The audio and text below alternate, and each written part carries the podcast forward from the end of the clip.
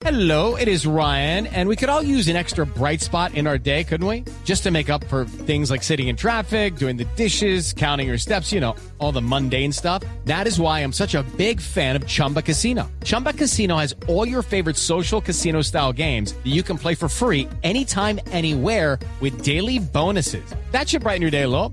Actually, a lot. So sign up now at chumbacasino.com. That's chumbacasino.com. No purchase necessary. BGW. Void were prohibited by law. See terms and conditions. 18 plus. El padre Alberto Linero es periodista y también está en Mañanas Blue. 6 de la mañana, 38 minutos. El año pasado fue un tiempo en el que estuve enfrentado a problemas y a dificultades. Hubo momentos de temor, de incertidumbre y, claro, de decisiones. Ustedes saben que esos son momentos tensos en los que uno tiene que decidir cómo enfrenta las situaciones y tratar de construir verdaderas decisiones que lleven la vida a un buen término, que llenen la vida de esperanza y tranquilidad.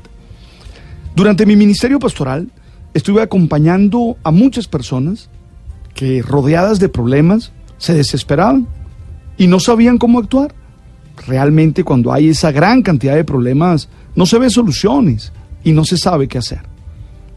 Todos tenemos problemas y dificultades. Nadie se escapa a situaciones desesperantes. Nadie se escapa a esos momentos en los que nos sentimos a oscuras. Y la verdad, no sabemos qué hacer.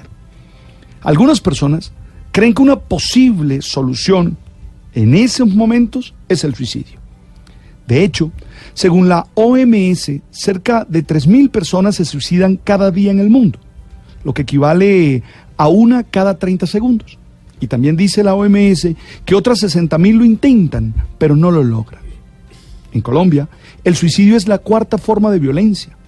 Las cifras dicen que en el 2017 los suicidios aumentaron un 10% con respecto al 2016 y ha seguido aumentando dolorosamente en estos años. Por eso las imágenes de la señora de Ibagué lanzándose con su pequeño hijo desde el viaducto La Variante, que gracias y a veces a esa necesidad morbosa de mostrarlo todo, vimos ayer, además de la consternación, nos debe hacer reflexionar en torno a cómo estamos enfrentando los problemas que tenemos. Desde Ibagué se ha informado que esa mujer estaba agobiada por las deudas del llamado sistema gota a gota y que en medio de esa sensación de no tener soluciones tomó la trágica decisión de quitarse su vida y quitársela a su niño pequeño.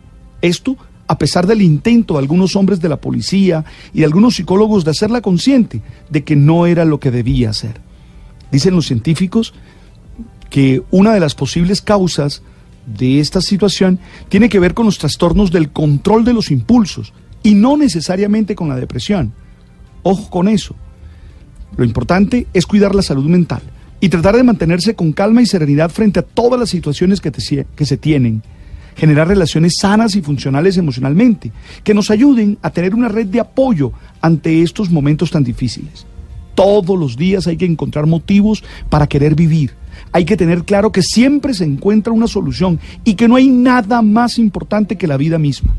Todos tenemos que luchar por construir una sociedad justa, una sociedad equitativa, en la que todo el mundo tenga las posibilidades, las condiciones de realizarse y de tener una vida feliz.